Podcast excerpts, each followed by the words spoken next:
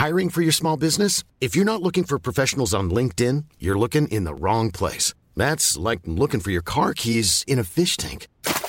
LinkedIn helps you hire professionals you can't find anywhere else, even those who aren't actively searching for a new job but might be open to the perfect role. In a given month, over 70% of LinkedIn users don't even visit other leading job sites. So start looking in the right place. With LinkedIn, you can hire professionals like a professional. Post your free job on linkedin.com slash people today. Bonjour à toutes et à tous et bienvenue dans le Morning Moon. Nous sommes samedi 12 mars. Oui, il est 7h27, on fait ça à la cool le matin. En tout cas, le week-end. Euh, J'espère que vous avez passé une bonne semaine. C'était une semaine quand même plutôt compliquée et plutôt surtout difficile sur les marchés. Alors difficile, pas parce que la semaine n'a pas été bonne, euh, parce que la semaine était encore très volatile, très grosse lessiveuse, en haut, en bas, même si on a eu une super séance d'ailleurs mercredi de plus 7% sur les marchés européens par exemple, et que la semaine dernière, vous vous souvenez, on avait clôturé, on avait terminé la semaine sur les indices européens à moins 10, euh, les indices américains d'ailleurs n'avaient pas, pas énormément, euh, pas énormément baissé, n'avait pas suivi d'ailleurs la cadence, hein, je vous avais expliqué pourquoi.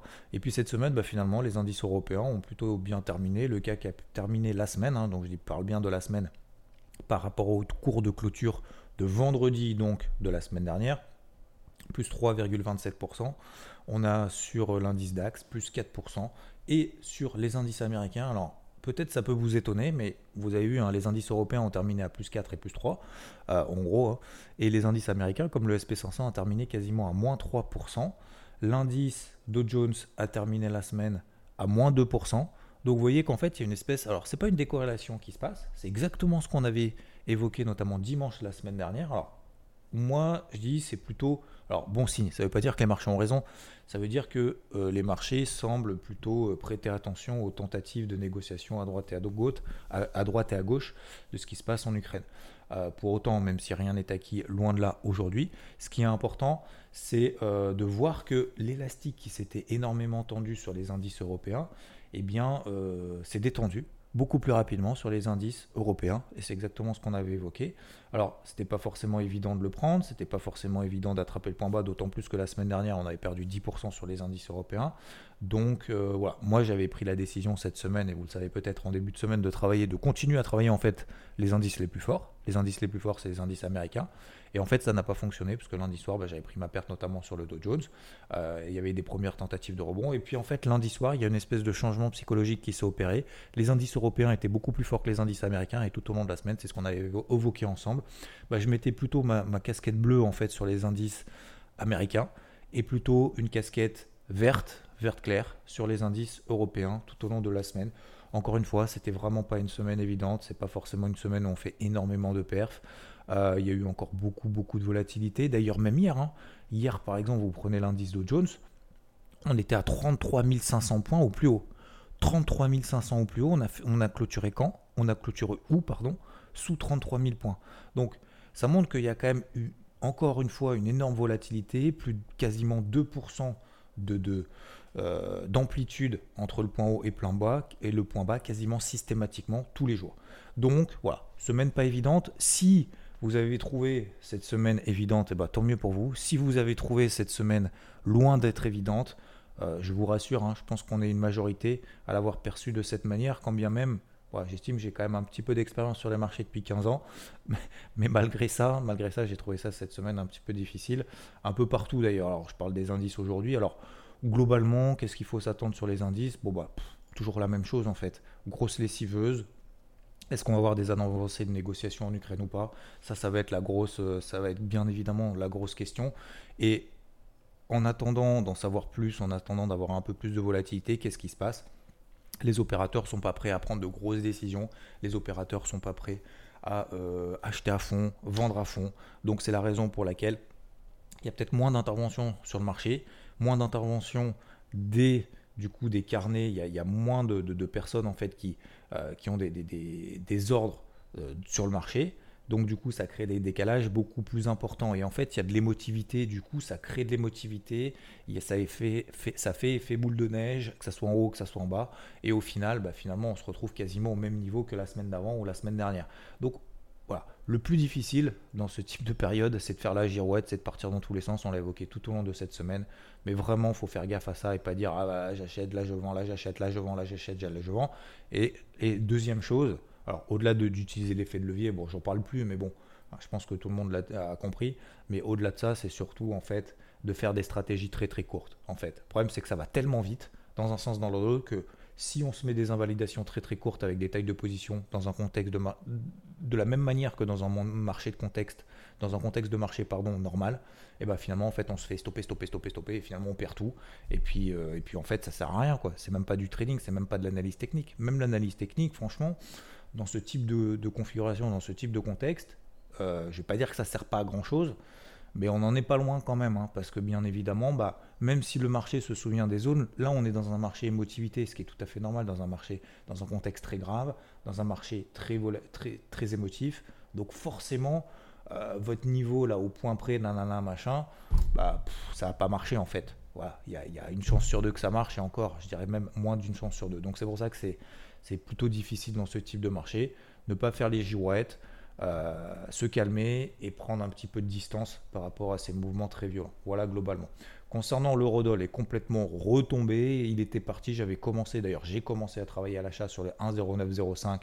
On a fait derrière 1,1120 direct, bam, et puis direct, bam, ça va dans l'autre sens. Donc vous voyez qu'encore une fois, faut pas s'emballer. Une fois que ça part, faut pas s'enflammer. Une fois que ça retombe, faut pas paniquer. Et je pense qu'il va falloir comme ça continuer à œuvrer avec des marchés ultra indécis, ultra volatiles, qui vont dans des sens dans, dans l'autre. Il y a des nettoyages en haut, en bas, etc., etc. Le pétrole ne bouge pas. Voilà, on a fait son petit repli de 15%. On reste toujours au-dessus de la MM20 daily, donc on est toujours dans une dynamique haussière. L'or, l'argent, ça tient pour le moment. Voilà, effectivement, on a eu ces gros échecs sur ces gros niveaux et euh, vous êtes nombreux également avoir sorti avec moi notamment les, positions sur le silver. Pour autant, encore une fois, il n'y a pas de retournement plus que ça. C'était simplement que je voulais changer de cheval en privilégiant notamment le Rodol sur cette grosse zone mensuelle. Voilà globalement euh, pour le débrief de la semaine. Donc, quelle conclusion est-ce qu'on peut tirer cette semaine, c'est peut-être la question que vous posez, euh, la question aussi que je me pose hein, d'ailleurs hein, tous les week-ends, c'est quelle conclusion on peut tirer de tout ce qui s'est passé cette semaine? Bah, sincèrement, je vais vous dire pas grand-chose. Voilà, casquette bleue. Je pense qu'il faut repartir plus ou moins de zéro lundi matin. Est-ce qu'il faut continuer à être optimiste sur les indices, sur les actifs risqués, de optimiste de manière générale? Oui. Est-ce qu'il faut continuer à travailler les plans qu'on a commencé à travailler, comme par exemple le Rodol Peut-être que vous avez également commencé à, travailler le pétrole à l'achat, sur repli, etc. Est-ce qu'il faut continuer à travailler dans ce sens-là? Oui, tant que ce n'est pas invalidé, tout simplement. Je pense qu'il faut faire très simple. Il faut arrêter d'essayer de, de, de de croire qu'on est meilleur que les autres, de croire qu'on va savoir comment tout ça va se terminer. Et le pire, c'est de croire de savoir comment est-ce que ça va se terminer. Et deuxièmement, une fois que c'est terminé, de savoir comment est-ce que les marchés vont réagir suite à cette, euh, à cette finalité, j'ai envie de dire. Donc, je pense qu'à un moment donné, il faut avoir l'humilité de reconnaître qu'en fait, on va prendre juste ce que nous donne le marché, et puis après le reste, euh, malheureusement, on n'aura pas de pouvoir pour pouvoir euh, décider à la place des autres, on n'a pas de pouvoir pour changer les choses. Donc, il eh ben, faut continuer à essayer à travailler avec ce qu'on a et avec ce qu'on voit, tout simplement. ok? Donc voilà concernant les marchés traditionnels. Maintenant, concernant les cryptos, euh, eh ben, en fait, on est toujours, toujours, toujours, toujours, toujours dans la même situation, messieurs, dames. Hein. alors, lundi, vous savez qu'il y a un vote. Lundi, il y a un vote, c'est le fameux MICA. Euh, market in Crypto Accept. Donc ça, c'est l'Union européenne en fait qui a décidé de, euh, mettre, un, de mettre des espèces de réglementations. À la base, dans le truc Mika, euh, on a... Alors lundi, ça va être quand même important. Hein. on est quoi? On est le 12, c'est lundi, hein, c'est ça le 14, ouais. Le 14, c'est lundi. Donc le 14, il y a un vote, c'est un premier vote, hein, d'accord? C'est pas oui ou non, c'est pas blanc ou noir. Ça va être en gros une, espèce de proposition de voir un petit peu bah, comment est-ce qu'on fait pour bah, pour euh, réguler, mais pour éviter, en fait, je pense que c'est surtout pour éviter le détournement de sanctions envers la Russie. Disons que, je dis pas que c'est que pour ça, parce que ça, ça fait des semaines et des mois qu'ils bossent dessus. disons que ça accélère le processus. ok? Donc ça, ça va être lundi à 14 euh, mars, pardon, j'allais dire à 14h, non, pas forcément à 14h, c'est lundi 14 mars. C'est de, à la base, ce qu'il y avait là-dedans, c'est de limiter le c'est même pas de limiter, c'est d'interdire en fait le minage. Voilà. Alors forcément, je pense que on est à peu près d'accord. Si on a compris à peu près comment ça marche une crypto, en gros, c'est terminé quoi. Voilà, fin du game, on ferme la boutique, terminé. Alors, je pense que dans notre côté, faut pas être non plus catégorique de cette manière-là. Ça, c'était une première partie de la proposition en disant oui, on va limiter fortement les services qui font usage de crypto-monnaie utilisant la preuve de travail et on va interdire purement et simplement le minage. Voilà, voilà. Bah, j'espère que vous avez passé un bon moment ces dernières années. Eh ben bye bye. Non, ça va pas être comme ça. En fait, on va avoir des, euh, euh, surtout des, des restrictions, surtout des réglementations, surtout des contrôles au niveau des PSAN, d'accord? Donc des services, euh, des services financiers, etc., etc. En gros, bon, on ne sait pas trop ce qu'il y a dedans, ça fait peur, certes, ça fait peur. Est-ce que pour autant, alors les marchés, ils ont l'info, hein. on est d'accord, hein. tout le monde a l'info, puisqu'on l'a, on l'a nous, hein. l'efficience des marchés, c'est que moi, j'ai pas de, on n'a pas d'exclusivité, on n'a pas de, euh, on ne fait pas du délit d'initié.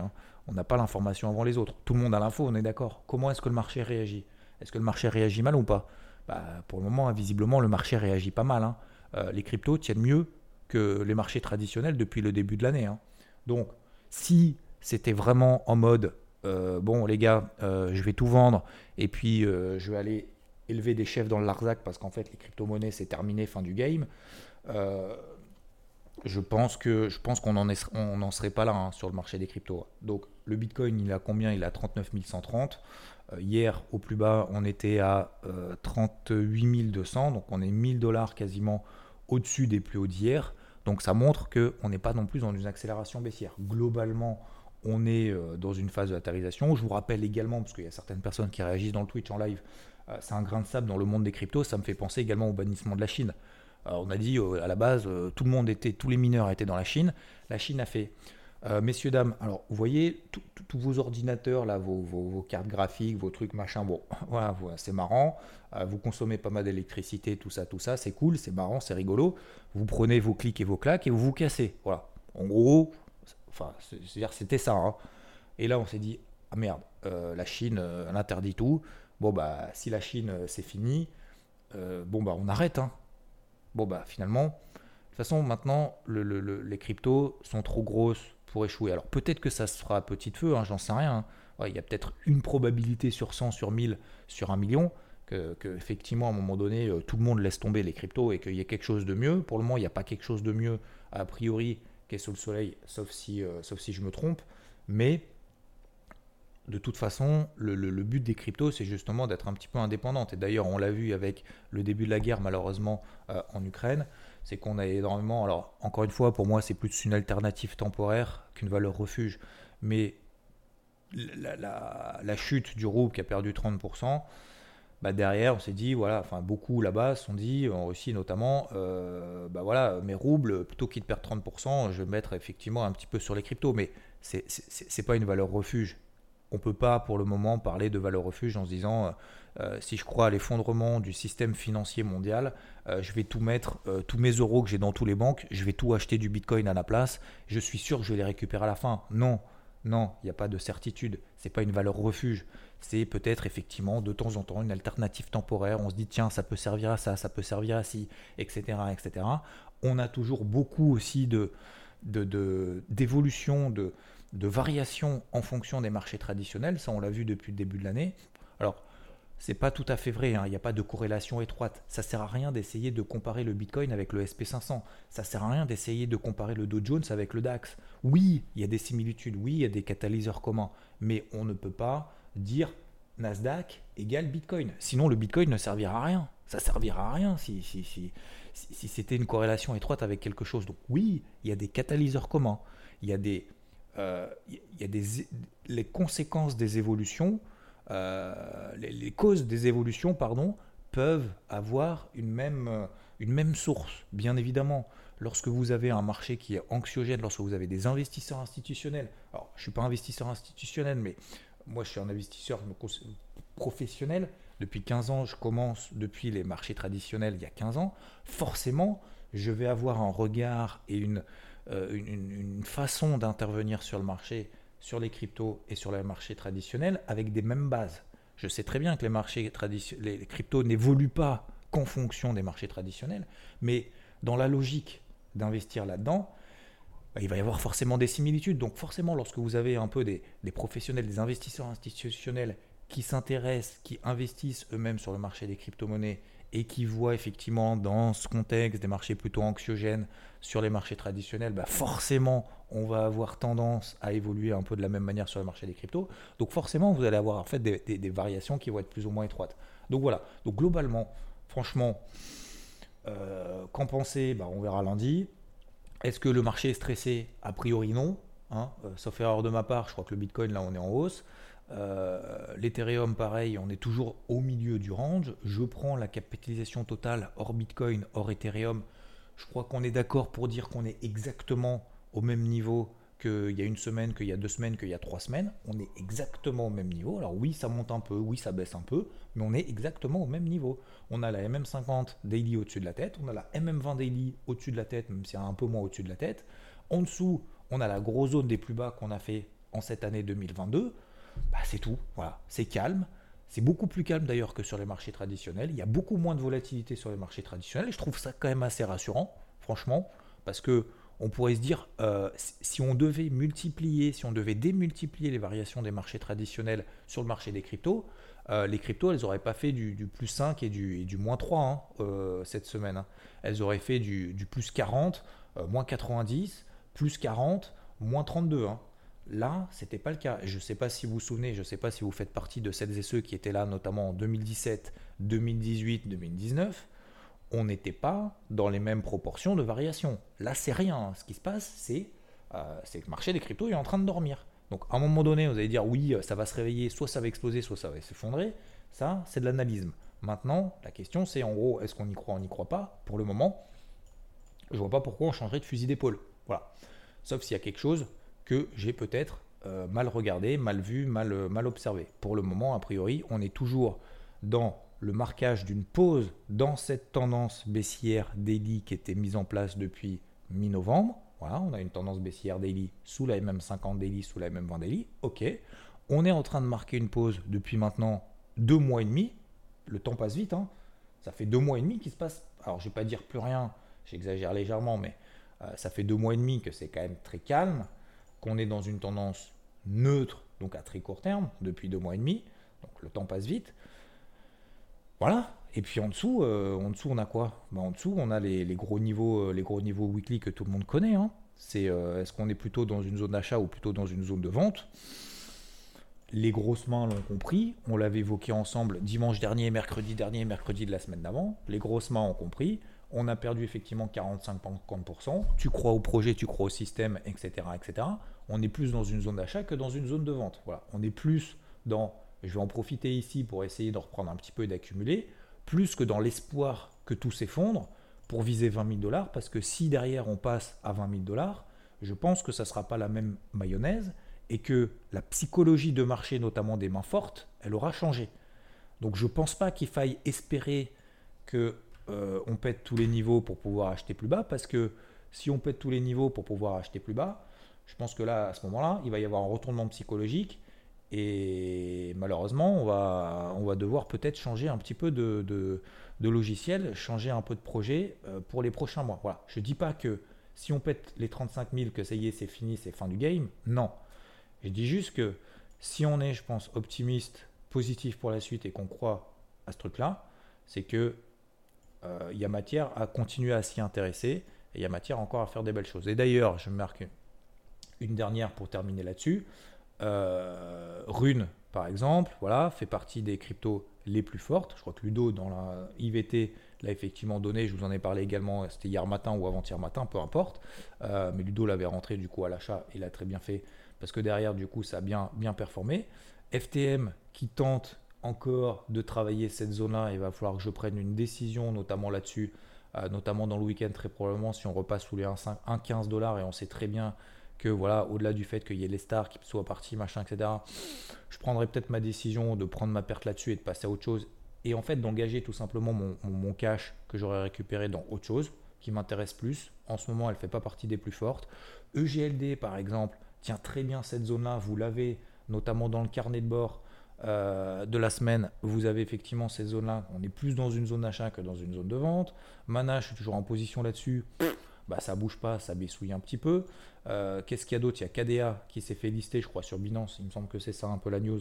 Euh, bon, après, c'est pas une news, c'est pas une exclusivité mondiale. Hein. Vous avez vu, hein, derrière, elle a fait une mèche. Il se passe rien. Donc, moi, j'ai une grosse alerte toujours sur les 8,35. Si vous avez le, le, carnet de bord également, vous voyez que c'est exactement la même chose en fait. Prenez prenons un peu de recul. Là, voilà, prenons un petit peu de recul. Qu'est-ce qui se passe vraiment? Bah, Il ne se passe pas grand-chose. Voilà, tout simplement. Donc, je pense qu'il faut avoir une certaine patience. Ça, c'est la première chose. Première catégorie, voilà, on est tranquillou, on est ensemble, on, au moyen long terme, tac, tac, tac. Bon, globalement, oui, il y en a toujours qui montent un petit peu plus que les autres. Oui, il y en a toujours certaines qui baissent plus que les autres. Mais globalement, on est d'accord qu'il ne se passe pas grand-chose. A priori, ça, c'est première, euh, première catégorie. Deuxième catégorie, vous êtes, alors je vais pas dire des fous furieux, j'exagère légèrement exprès, hein, j'exagère exprès. Mais en gros, vous êtes actif, vous avez envie d'y aller, tac, tac, tac, faut que je traîne, machin, etc. Ok, donc vous êtes considéré comme actif. Eh bien, dans ces cas-là, on est plus dans des zones d'achat proches des bords de base que dans des zones de vente. Ça passe une fois, ça passe deux fois, ça passe trois fois. La quatrième, peut-être que ça passera pas, ben c'est pas grave. faut repenser aux trois fois d'avant on n'a pas 100% de réussite sur le marché. Plus on clique, plus on se met en risque hein, sur le marché. Moins on clique, moins on se met en risque. Donc forcément, bah, le fait d'essayer de continuer à travailler comme ça à très court terme, on essaye d'acheter en bas, essaye de vendre en haut et de continuer, de continuer de travailler les plus fortes machins, il y a des trucs qui vont partir, il y a des trucs qui vont pas partir. Mais il n'y a que celui qui fait qui prend des risques. Il n'y a que celui qui fait qui prend le risque de se tromper. Sinon, on fait rien. Si on fait rien, on regarde et on dit bon bah moi j'attends, j'attends d'être sûr. Moi, j'attends d'être sûr, et encore une fois, je respecte, hein, j'attends d'être sûr que le Bitcoin passe au-dessus des 48 000 dollars ou des 58 000 dollars pour être sûr que ça a monté. Voilà, on peut tracer deux flèches comme ça. Dans ces cas-là, c'est sûr, il va rien nous arriver. Hein. Ça, c'est sûr. Donc, soit on fait effectivement partie de la catégorie en disant, bah voilà, moi je suis plutôt un positif, investi, j'attends qu'il se passe quelque chose, ok. Ou alors je suis actif, mais dans ces cas-là, je pense qu'il ne faut pas, euh, dans la catégorie actif, la pire des choses, et je crois que le marché nous l'a montré cette semaine, et nous le montre d'ailleurs depuis début février, c'est quand ça explose, c'est pas de se dire ça y est, c'est parti, c'est la bonne, parce que combien de fois est-ce qu'il a explosé et que derrière, on a échoué sur la résistance? À l'inverse, quand ça baisse, se dire putain, ça y est, bon, bah ça y est, c'est fini, ça y est, c'est fini. En fait, c'est le point bas, et derrière, on reprend 25%, et à l'inverse, on reprend 25% et de se dire oh putain merde. Euh, bon bah je croyais que c'était fini. En fait non. Bon bah j'y retourne. Allez c'est pas grave j'y retourne et bam on se retrouve avec la résistance. Et inversement et inversement et inversement. Cette semaine le bitcoin à un moment donné il a pris 10% dans la journée. On est repassé au-dessus des 40 000 machin etc qu'est-ce qui s'est passé ensuite? Eh ben on a tout perdu direct. Voilà. Donc encore une fois c'est pas facile mais je pense qu'il faut avoir un minimum d'objectivité un minimum d'humilité aussi de se dire bah, pour le moment il se passe rien, je passe à autre chose, ou alors j'attends, hein, tout simplement. C'est pas je passe à autre chose, c'est plutôt j'attends. Et ou alors on est très actif, mais dans ces cas-là, bah, faut essayer d'exploiter ce qui est en bas. Hein. Faut pas, faut, faut, faire gaffe aux trucs qui montent, c'est difficile. Mais encore une fois, si on se trompe, euh, si on est actif et qu'on se trompe, c'est normal. On fait partie de ceux qui interviennent sur le marché. Et plus on intervient sur le marché, plus on se met en risque. Voilà, messieurs dames. Voilà pour le Morning Moon de ce matin. Je vous souhaite un très bon samedi. Et n'oubliez pas, avant de partir, pour celles et ceux qui sont en podcast, parce que si vous êtes sur Twitch, on va faire encore 5 minutes ensemble. Mais dimanche, donc demain, 10h euh, sur la chaîne YouTube IVT, j'ai un truc à vous dire. Voilà, vous n'êtes pas prêts. Et voilà, j'ai pris une décision après quelques années donc euh, de débrief hebdo. Euh, je vous en dis pas plus. Demain, 10h sur la chaîne YouTube IVT. Merci à toutes et à tous de votre attention. J'espère que vous avez passé une bonne semaine. Je vous souhaite un très bon week-end, un très bon samedi. Productif. Un week-end. Euh, et un week-end bah, le meilleur possible qui soit. En tout cas, dans ce contexte très il faut essayer de se libérer l'esprit. Euh, parce que bah, ça. Ça nous, ça nous touche, hein. euh, en tout cas moi ça me touche, mais je pense que ça nous touche tous et je pense que ça entraîne pas mal aussi de de voilà euh, de, de, un, contour un peu anxiogène aussi autour de nous, que tout le monde un petit peu tire un peu la gueule dans ce, dans ce contexte-là. C'est euh, voilà, c'est normal. Il faut essayer aussi de, penser à soi. Il faut essayer aussi, alors de penser aux autres bien évidemment, mais aussi euh, voilà, de se libérer aussi de tout ça et, essayer aussi de faire des parenthèses. Voilà, j'espère en tout cas vous retrouvez demain 10h00. Je vous souhaite un très bon samedi. Je vous dis à plus. Ciao. Here's a cool fact a crocodile can't stick out its tongue. Another cool fact you can get short term health insurance for a month or just under a year in some states. United Healthcare short term insurance plans are designed for people who are between jobs, coming off their parents' plan, or turning a side hustle into a full time gig. Underwritten by Golden Rule Insurance Company, they offer flexible, budget friendly coverage with access to a nationwide network of doctors and hospitals. Get more cool facts about United Healthcare short term plans at uh1.com.